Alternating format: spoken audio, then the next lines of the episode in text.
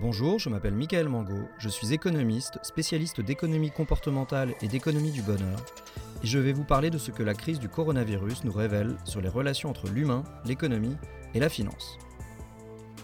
Homo Econovirus épisode 7 Aime-t-on plus son job quand on télétravaille? Environ un tiers des salariés français ont dû fonctionner en télétravail durant le confinement. Et apparemment, cela leur a plu. Selon un sondage OpinionWay Square Management pour les échos, paru le 19 mai dernier, 80% des travailleurs qui ont expérimenté le télétravail durant le confinement aimeraient continuer l'expérience, idéalement de manière partielle. Ce plébiscite veut-il dire que le télétravail est un levier pour mieux aimer son travail et mieux aimer sa vie? Un levier que l'on aurait trop longtemps négligé? Avant le coronavirus, faire la navette quotidiennement entre chez soi et le bureau ou l'usine était un acte habituel pour la plupart des travailleurs, un acte véritablement inséparable de l'activité professionnelle. Cette norme n'a pourtant pas toujours existé.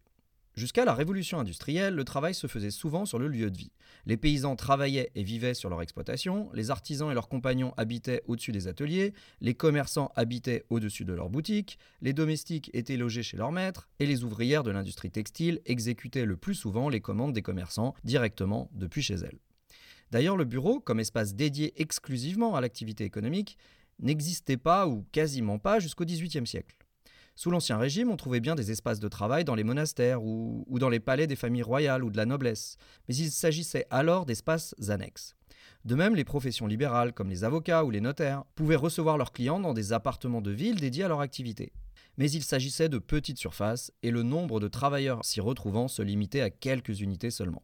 Si l'on exclut le Tabularium, un bâtiment administratif de la Rome antique qui accueillait les archives de l'Empire romain, les premiers bâtiments de taille importante à usage de bureaux exclusivement datent seulement des années 1720 à Londres, avec notamment le siège de la Compagnie des Indes orientales. Le commerce international a donné naissance au concept moderne de bureau. Un siècle plus tard, au début du XIXe siècle, l'avènement de l'industrie de masse avec la révolution industrielle fit converger sur un même lieu, l'usine, des milliers d'ouvriers et de fonctions administratives. La révolution industrielle a véritablement marqué le début du travail salarial sur site et par ricochet la fin du travail indépendant à domicile. Ce changement complet d'organisation du travail s'est ensuite petit à petit imposé et est devenu en l'espace de 150 ans ultra majoritaire. La roue tourne néanmoins depuis les années 1980. Du fait de l'essor des technologies de l'information et de la communication, la présence sur site est beaucoup moins indispensable qu'avant. Si bien que se pose depuis la question de l'efficacité comparée des deux organisations du travail, en termes de productivité, mais aussi en termes de bonheur.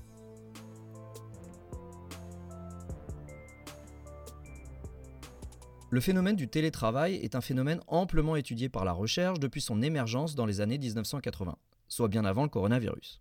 De multiples études sur le sujet ont été réalisées par des chercheurs en comportement organisationnel. 46 études portant sur ce sujet, concernant un total de 13 000 salariés, ont par exemple été rassemblées dans une méta-analyse par des chercheurs de l'Université de Pennsylvanie. Ce point de vue sur trois décennies de recherche nous livre des enseignements précieux sur les conséquences de cette forme de travail encore atypique il y a peu. Cette revue de littérature offre un moyen de trancher entre les croyances positives et négatives au sujet du télétravail. Et donc, que dit la recherche?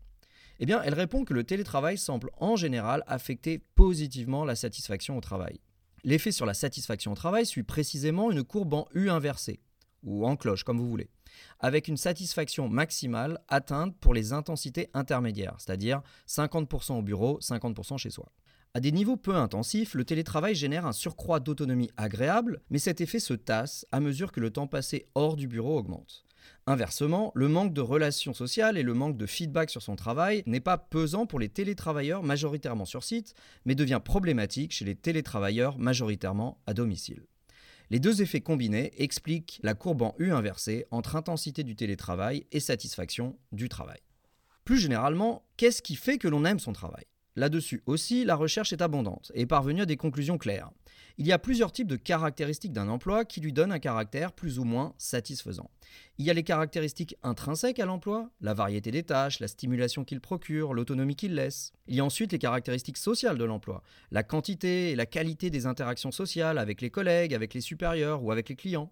Et enfin, sa dimension extrinsèque, c'est-à-dire toutes les récompenses extérieures et les à côté, c'est-à-dire la paye, le prestige social ou les avantages en nature. Il ressort qu'en moyenne, de ces trois dimensions, c'est la dimension sociale qui est la plus impactante sur la satisfaction de l'emploi, devant la dimension intrinsèque, et enfin, bonne dernière, les récompenses extrinsèques. Seulement, l'effet des caractéristiques d'un emploi sur la satisfaction de ceux qui l'occupent n'est pas complètement linéaire. Selon Peter Ward de l'Institut de psychologie du travail de l'Université de Sheffield en Angleterre, l'effet des caractéristiques d'un emploi sur la satisfaction des travailleurs s'apparente à celui des vitamines pour la santé. Il y a les caractéristiques qui se comportent comme les vitamines C et E. Passé un certain niveau, l'effet d'un accroissement sur le bien-être devient nul. C'est le cas par exemple du soutien hiérarchique, de la rémunération ou du prestige de la fonction. Et puis il y a les caractéristiques qui se comportent comme les vitamines A et D. Au-delà d'un seuil, l'augmentation devient même toxique. C'est le cas notamment du niveau d'autonomie et de contrôle personnel, de la variété des tâches ou encore des relations sociales. Pour ces différentes dimensions, il est crucial de trouver un juste milieu. Il est frustrant de ne pas en avoir assez, mais fatigant d'en avoir trop. Trop de contrôle personnel peut rendre le travail ennuyeux, trop de variété dans les tâches à effectuer chaque jour peut au contraire diminuer la sensation de contrôle, à faire trop de choses on ne peut rien faire véritablement très bien, et cette sensation est désagréable. De même, des contacts multiples peuvent rogner sur le temps nécessaire pour la réflexion solitaire. Pour toutes ces dimensions, il s'agit de ne pas verser dans les extrêmes. Ce parallèle avec les vitamines nous fait comprendre pourquoi le télétravail à mi-temps est, pour de nombreuses fonctions, l'organisation qui offre le meilleur résultat en termes de bien-être au travail. Elle offre juste ce qu'il faut de relations sociales et d'autonomie. Le travailleur dispose d'espaces d'autonomie sans manquer d'un cadre, et bénéficie dans sa semaine de plages d'interaction sociale qui forgent le sentiment d'appartenance et qui permettent le partage d'informations, mais aussi de moments de solitude pour procéder au travail d'analyse ou à la résolution de problèmes. Le meilleur des deux mondes en quelque sorte.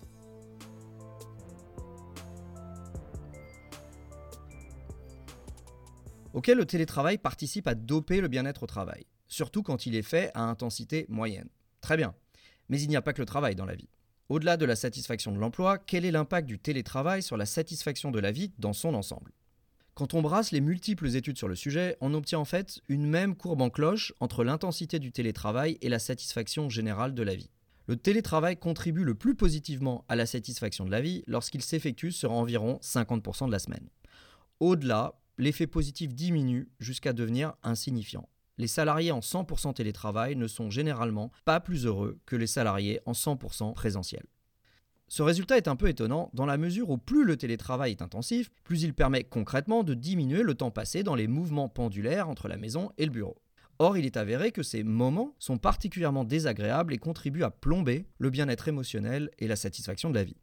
Même s'ils sont très dépendants des conditions locales, les bouchons sur la route, le civisme dans le métro ou la ponctualité des trains, les moments passés à faire la navette entre chez soi et son lieu de travail comptent en général parmi les plus désagréables de la journée d'un travailleur, à peu près aussi désagréables que le temps passé au travail. C'est en tout cas ce qui ressort d'une étude menée aux États-Unis par deux prix Nobel d'économie, Daniel Kahneman et Angus Deaton. En termes de bien-être émotionnel, ce sont les trajets du matin qui sont les moments les plus mal vécus d'une journée. Et le temps passé dans les transports influence aussi l'évaluation générale que l'on fait de nos vies et des différents domaines de notre vie. Plus le temps dévolu aux navettes quotidiennes est long, plus l'impact négatif sur la satisfaction des loisirs, sur la satisfaction de la vie de famille et sur la satisfaction de la vie en général est important.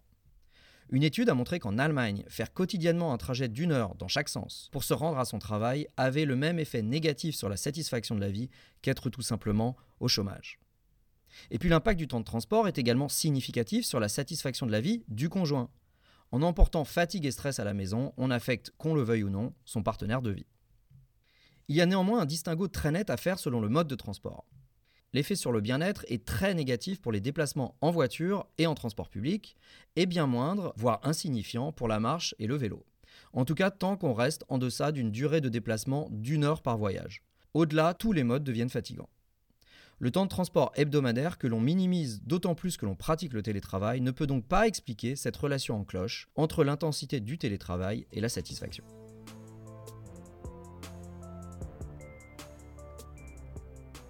La réponse est à chercher ailleurs, du côté de l'équilibre entre la vie privée et la vie professionnelle.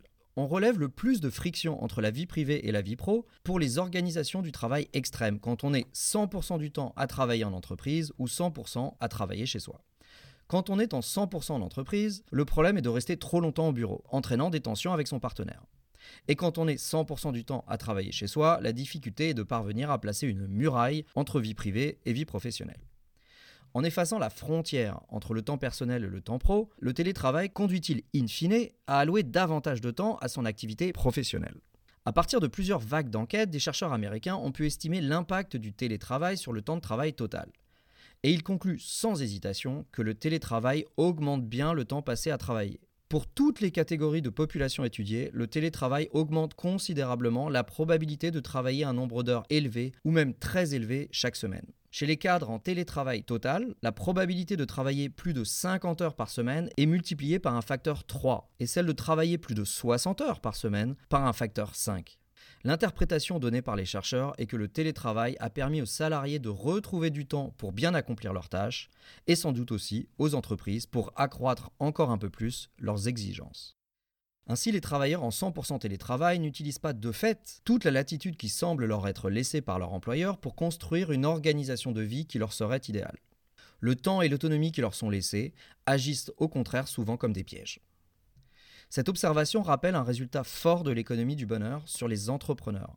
Parmi les travailleurs, les entrepreneurs forment la catégorie la plus satisfaite de son emploi. Les entrepreneurs sont beaucoup plus satisfaits de leur emploi que les salariés aux caractéristiques socio-démographiques identiques, c'est-à-dire même âge, même sexe, même niveau d'études, même expérience. Pour autant, ils ne sont pas davantage satisfaits de leur vie. L'explication est que leur travail-passion prend le pas sur tout le reste et consomme une grande partie de leur temps. Ce qu'ils gagnent à effectuer un emploi qui les stimule et les accomplit, les entrepreneurs le perdent en ayant une vie de famille et une vie sociale dégradée et en s'impliquant moins dans leurs loisirs. Le télétravailleur à temps plein tombe pour ainsi dire dans le même panneau. Il ne parvient pas à mettre en place les garde-fous nécessaires pour que l'avantage qu'il a de pouvoir travailler depuis chez lui demeure durablement un atout pour bien vivre. D'ailleurs, il faut évacuer une idée reçue sur le télétravail, enfin ce qui était une idée reçue avant l'expérience du confinement. Malgré les craintes de nombreux managers, le télétravail ne réduit pas la performance des salariés. Les évaluations quantitatives et qualitatives des performances des télétravailleurs suggèrent au contraire qu'ils sont autant, voire plus productifs que les travailleurs sur site. Les télétravailleurs ne sont donc pas des glandeurs. Les rares fois où l'on observe une baisse de la productivité chez les télétravailleurs, c'est en situation de télétravail intensif, et la cause est souvent le déficit d'interaction sociale et son corollaire, la moindre fluidité dans le partage d'informations ce qui renforce encore le plaidoyer en faveur d'une organisation du travail hybride, mixant virtuel et présentiel.